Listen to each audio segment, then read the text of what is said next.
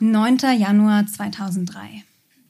So, das dort oben in der Ecke ist also das Datum des schönsten Tages seit, ach, solange ich denken kann.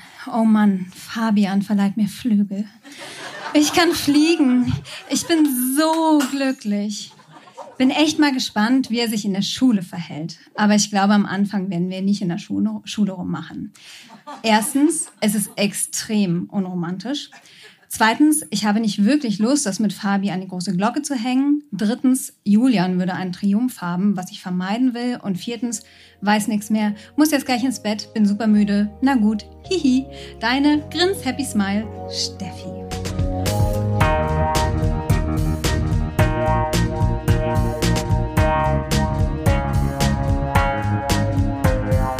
Texte von gestern. Erwachsene lesen Dinge, die sie als Kinder geschrieben haben.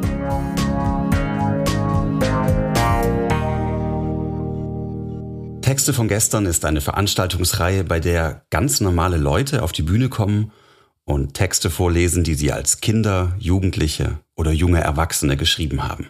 Das kann alles Mögliche sein. Tagebücher, Liebesbriefe, Schulaufsätze, Kurzgeschichten, Gedichte, Wunschzettel, To-Do-Listen, Fanfiction oder, oder, oder.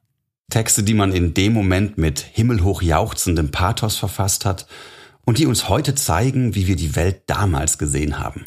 Zusammen erinnern wir uns und feiern die Tragödien, Absurditäten und die Kleinigkeiten des Aufwachsens. Zu Beginn habt ihr Stefanie gehört, mit einem Eintrag aus ihrem Freundebuch, in das sie und ihre Freundin Nina im Alter von 14 Jahren geschrieben haben. Und jetzt folgen weitere Einträge von ihr.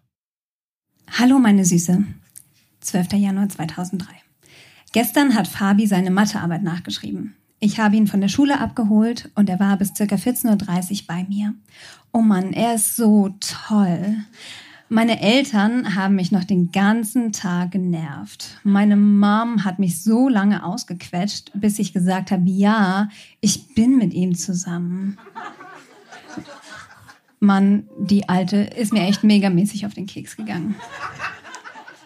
Muss gleich los, gehe zu Fabian. Freu. Ich bin so happy, dass ich ihn und natürlich auch dich hab. Juhu, ich fliege.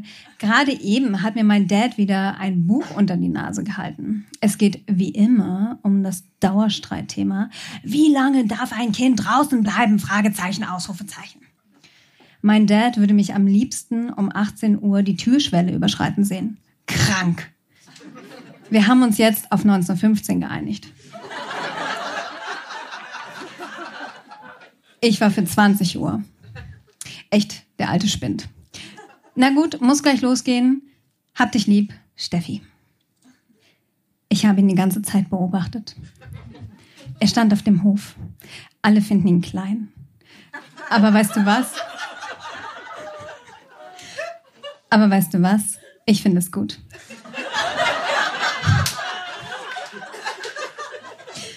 Jetzt kommen viele Vorteile des Kleinseins.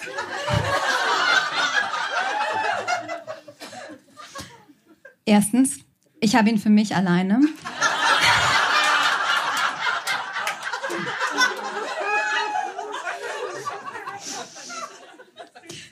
Weil sich die anderen Girls nicht auf ihn stürzen. Zweitens, wenn mir kalt ist und er mir einen Pulli leiht, ist er mir nicht viel zu groß.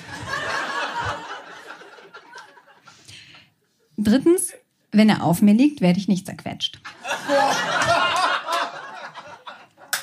Viertens, er wirkt smart. Fünftens, klein und dünn sieht niedlich aus. Sechstens, ich liebe ihn und es ist mir egal, wie er aussieht. Seit gestern habe ich ein komisches Gefühl im Bauch, wenn ich an Fabian denke. Ich weiß zwar nicht, ob das jetzt ein schlechtes Zeichen ist oder nicht. Hoffentlich bilde ich mir das nur ein. Wenn ich ihn verlieren würde, wäre das schrecklich. Ich habe eben totale Angst davor, dass er sich so benimmt wie alle anderen Typen, bis auf Martin vor ihm. Nämlich, dass er mich einfach verlässt. Das wäre Horror. Heute gehe ich gleich nach der Schule zu meinem Fabi-Schatzi. Echt, ich glaube, wir sind die glücklichsten Menschen unter der Sonne. Ach ja, er findet meine Ohren geil. Um und meine Ohrringe sehr sexy. Er macht immer süße Bemerkungen. Gestern wussten wir nicht, wie wir das mit dem Licht hinbekommen sollen. Ohne Lampe war es stockduster. Dann haben wir eine Taschenlampe angemacht. Aber mit den Batterien war das auch doof. Letzten Endes habe ich dann einen roten Kissenbezug vom Kissen abgezogen und über die Lampe gestülpt. Schwer romantisch. Aber dann hat das Licht gestimmt. Hab gestern 82 Minuten mit Fabi telefoniert. Nach diesen 82 Minuten zog mein Vater den Telefonstecker.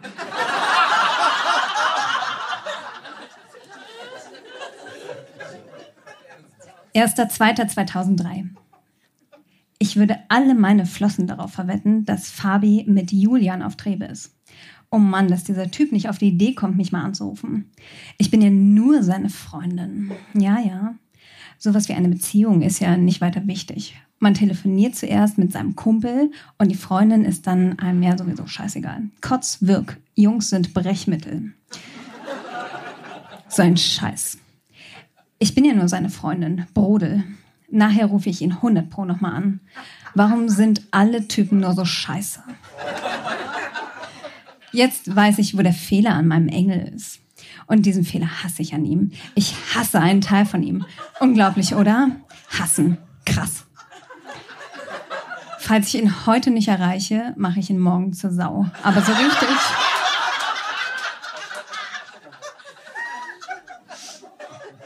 Falls er wieder abblockt, raste ich aus. Oder knall ihm einfach eine. Echt, ich könnte so richtig ausrasten. Meine Schwester telefoniert noch, aber danach bin ich dran. So, jetzt reiße ich ihr das Telefon aus der Hand und dann gehe ich ins Bett. Na Juti, bis morgen, hab dich lieb. Ach Quark, ich liebe dich über alles auf dieser Welt. Das stimmt ganz, ganz, ganz wirklich. Steffi. 21.30 Uhr.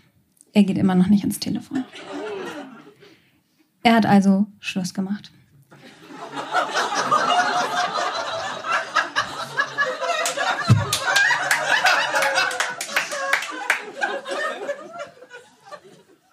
Freiheit, Sex, Drugs and Rebellion. Nee, jetzt mal ernsthaft. Ist gar nicht so schlimm. Gestern hatte ich nach dem Heul einen Lachkrampf. Der Typ ist ein Idiot. Keep smiling. 24.02.2003. Ich weiß zum allerersten Mal in meinem Leben, was ich will. Jan Philipp.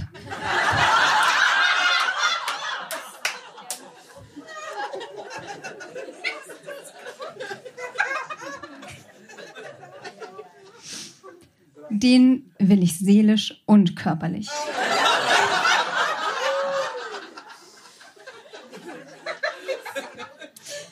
Er ist so süß. Er hatte mal einen Waschbrettbauch. Jetzt ist es eher ein Waschbärbauch. Sieht irgendwie total männlich aus. Treibt viel, treibt viel Sport, hat wunderschöne Augen und noch schönere Lippen. Dazu hat er noch viel Humor, ist nicht zu erwachsen und wenn ich ihn schon nicht richtig haben kann, will ich ihn als besten Kumpel zum Pferdestehlen. Und er mag Liebesbriefe. Er meinte, ich hätte ihm, als ich in der dritten Klasse auf ihn stand, einschreiben sollen. 25.02.2003. Hallo, mein Schatz. Tja, mit Jan und mir wird wohl in der nächsten Zeit nichts laufen. Schade. Er ist so super süß. Aber er ist nicht über seine letzte Trennung hinweg. Logisch. War ja auch erst am Sonntag.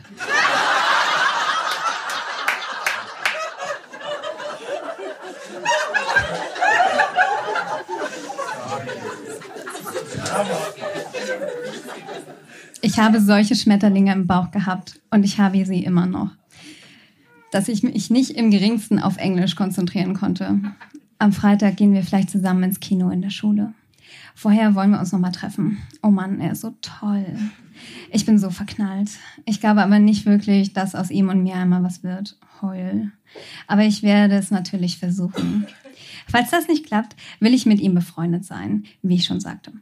Muss noch lernen und essen, dann bis morgen. Ach ja, morgen gebe ich ihm seine Weste, die er mir geliehen hat, zurück. Ich kann ihn dir ganz unauffällig zeigen. Er ist so süß. Ja, genau, diese Lee steht auf ihn. Oder besser gesagt, sie stand auf ihn. Tja, nun stehe ich auf ihn. In Love, Steffi.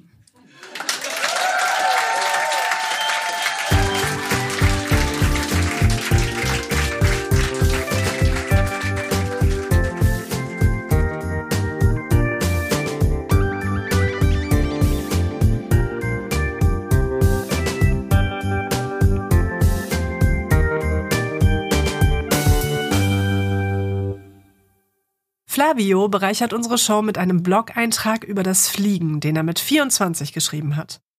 Was es mit diesem Blog auf sich hatte und was der Hintergrund zu diesem Text war, erzählt er uns vorab.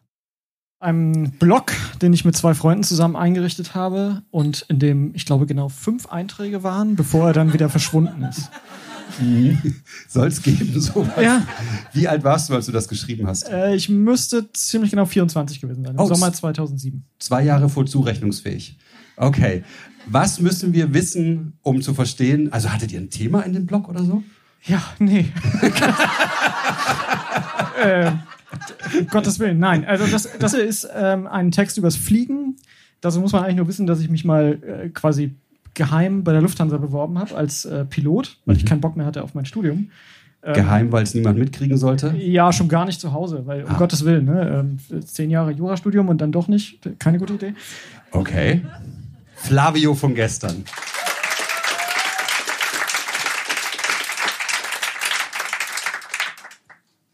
Fliegen. So viel haftet an diesem Wort wie Zucker an einem feuchten Löffel. Eleganz, Anmut, Freiheit, Menschheitsträume. Start, Landung, oft unter widrigsten Umständen. Kaum einer weiß genau wie oder warum. Aber es scheint zu funktionieren. Es hat Pioniere gebraucht, um herauszufinden, was sich für die Menschheit wirklich hinter diesem Begriff verbirgt. Emotionen, Hoffnungen, Träume, Inspiration für die bildenden Künste. Als es begann, war keiner von uns auf der Welt zugegen. Wir werden das Phänomen wohl auch kaum überleben. Fluch oder Segen? Nutzen oder, wer weiß, Fluch? Es obliegt mir nicht eine Frage derartiger Tragweite, ach, Spannweite final zu bewerten. Zu gering ist meine Erfahrung mit dieser Erscheinung. Zu wenig kann ich berichten von Begegnungen Auge in Auge. Diese eine kann ich jedoch loszuwerden nicht umhin. Diese Drecksviecher gehen mir unheimlich auf den Sack. Wie kann es sein, dass man morgens um 6 Uhr nach circa drei Stunden Schlaf, in Klammern gefühlten zweieinhalb, von zwei solcher wohl die Riege der beschissensten Tiere dieser Erde anführenden Exemplare geweckt wird und nicht wieder zum Liegen kommt? Kaum, dass man sich schlaftrunken, aber wachsam und mit Schlaginstrument bewaffnet aufsetzt, um den nächsten Aufsetzer der intriganten kleinen Dummfresser zu erwarten, machen sie sich rar. Wiewohl man auch in Unbeweglichkeit verharrt, keine der zahlreichen Vertreter dieser verabscheuungswürdigen Spezies mag sich in Reichweite niederlassen, auf dass ich ihm gnädig den Chitinpanzer zertrümmern kann. Kaum, dass ich jedoch wieder versuche, Schlaf zu finden, kriechen sie aus irgendeinem verlausten Versteck und surren wieder ohrenbetäubend um mich herum. Zzzz. Direkt am Ohr. An Schlaf ist nicht mehr zu denken. Ah, eine List. Geschwind, das Tötungswerkzeug geschnappt. Nonchalant in der hohlen Hand gehalten. Augen halb geschlossen, als ob ich schlüfe. Schon nah an die Brummer. Mit flinkem Zickzack. Unbedacht und vergleichsweise ungelenk suche ich sie zu massakrieren. Aus meinem clandestinen Kokon heraus verursache ich jedoch zu viele Luftwirbel. Die Plagegeister schöpfen Verdacht, blasen den Rückzug. Ein, zweimal spiele ich noch mit. Nun habe ich das Handtuch geworfen, lasse mich ungerührt umschwirren. Dreist und wie aus Hohn setzen sie sich nun, da ich diese Zeilen schreibe, schon auf meine tippende Hand. Ich lache sie aus. Sie glauben, sie hätten mich. Irrtum, Jonathan. Ich bin euch einen Schritt voraus, habe bereits einen neuen Plan. Ich werde einfach so lange rührlos hier hocken bleiben, bis Musca domestica tatsächlich domestiziert ist, handzahm. Ich füttere sie reichlich, dass sie keinerlei Scheu mehr kennen. Den Abschluss meiner genialen Taktik bildet ein teuflisches Gemisch aus Backpulver, Puderzucker und Tabasco. Man aß, flog und platzte. Das Backpulver dehnt den kleinen Magen, der Panzer wird so von innen geknackt. Grandios. Mit diesem Wissen um meinen baldigen Triumph kann ich nun beruhigt schlafen.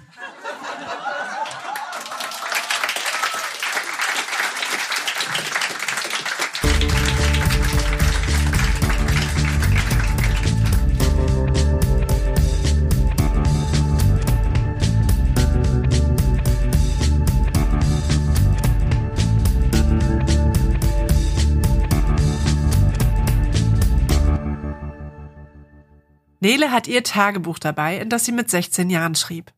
Sie liest uns Einträge vor über ein USA-Austauschprogramm, bei dem sie teilgenommen hat, und erklärt uns das, was wir darüber wissen müssen, vorweg. Wir waren 20 Deutsche und 20 AmerikanerInnen. Wir haben uns jeweils einen Monat besucht und die Amerikaner waren schon bei uns gewesen, einen Monat, und dann waren wir jetzt dort einen Monat und davon erzähle ich eben. Und achso, dieser Austausch heißt GAP, also German American Partnership Program. Und äh, das kommt auf jeden Fall auch mal vor, das Wort. Mehr müssen wir nicht wissen. Nö. Sehr gut. Nele von gestern.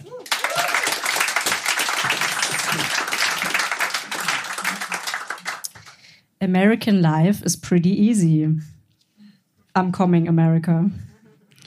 Um 7 Uhr trafen wir uns alle mit gepackten Koffern und verabschiedeten uns von Deutschland. Dann flogen wir neun Stunden nach New York. Zum Glück hatte jeder seinen eigenen Monitor. Meine erste Entdeckung, das Lil Wayne-Album.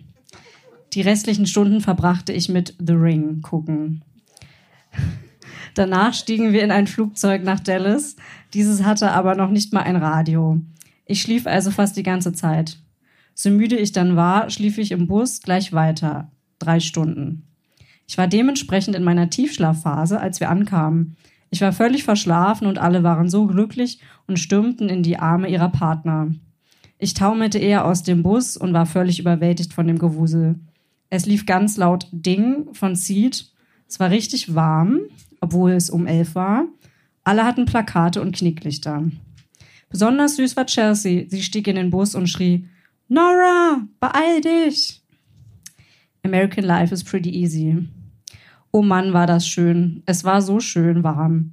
Es gab für mich einen kleinen Spätsommer. Die Sonne war da und allein schon so hatte man gute Laune. Ich hatte nicht wirklich einen Jetlag, aber ich war super müde.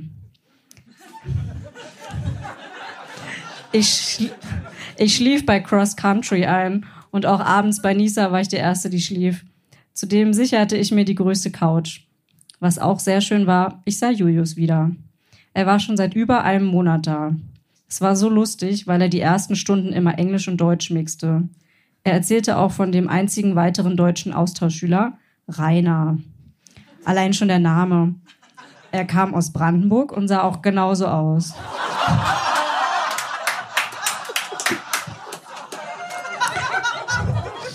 Und das Erste, was er Julius fragte, war, wie hoch ist dein IQ? Ach ja, es war schon sehr lustig. Aber wie auch in Deutschland hatten wir alle kleine Anfangsprobleme mit den Amerikanern. Ich war Elissa natürlich etwas fremd geworden und wir brauchten ein paar Tage, bis wir uns eingewöhnten. Und genauso mit den anderen Amis. Die ersten Tage wollte ich nur mit den Deutschen reden. Trotzdem lief es sehr gut. Gleich am Samstag war Nisas Sleepover und abends guckten wir ein Konzert von T-Macs Band Steth's Death an. T-Mac kreischte die ganze Zeit aber die restlichen Mitglieder waren sehr süß, Sherman und Nate. Beide sind aber vergeben. Ich war danach leider zu müde, um noch mit Julius, Nisa und Co. rumzuziehen. Ich freute mich so aufs Schlafen. Immerhin war ich nächsten Morgen ausgeschlafen. Dann haben sie uns typisches Frühstück gemacht, Pancakes. Und ich habe Julius und Tobi aufgeweckt.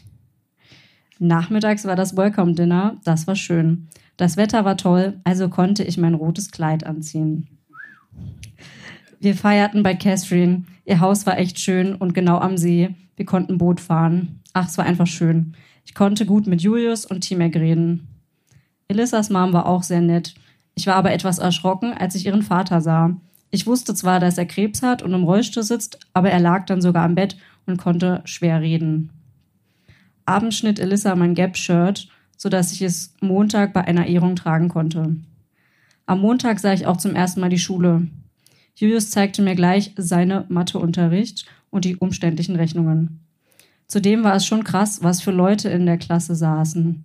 Die Leute sahen alle so anders aus, jeder einzelne. Keiner beachtete Trends oder Zeit. Manche hatten auch echt Mut zur Individualität, in, in Klammern Hässlichkeit. Ja, so viele süße Typen gab's auf der Schule echt nicht.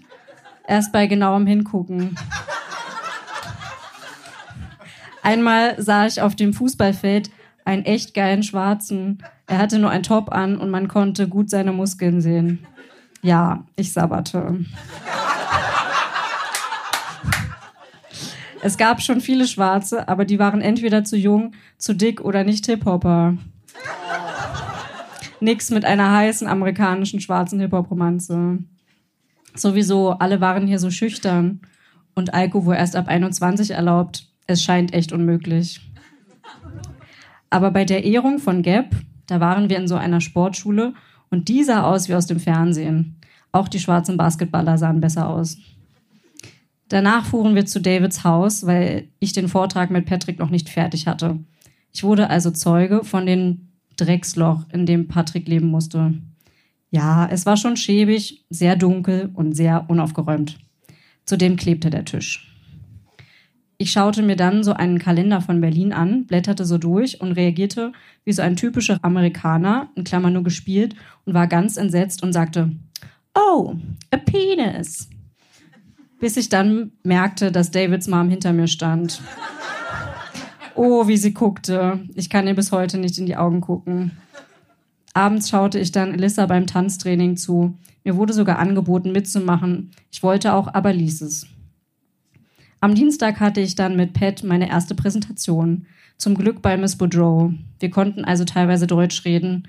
Und ich bekam von Jessica mein Lunchpaket. Typisches chinesisches Essen. Am Nachmittag war das Scavenger Hunt in Brickton. Eigentlich rannte Tristan die ganze Zeit nur rum und löste mit Elissa die Aufgaben und wir trabten einfach hinterher. Es war ziemlich anstrengend. Aber richtig cool war es, als T-Mac mich mit in seinem Van mitnahm. Wir saßen hinten drin. Es war so geil. In Klammern, in einem Reifen plus Kissen. Komischerweise war ich abends immer unglaublich früh müde. Ab 20 Uhr. Lag wohl an dem Cola-Entzug.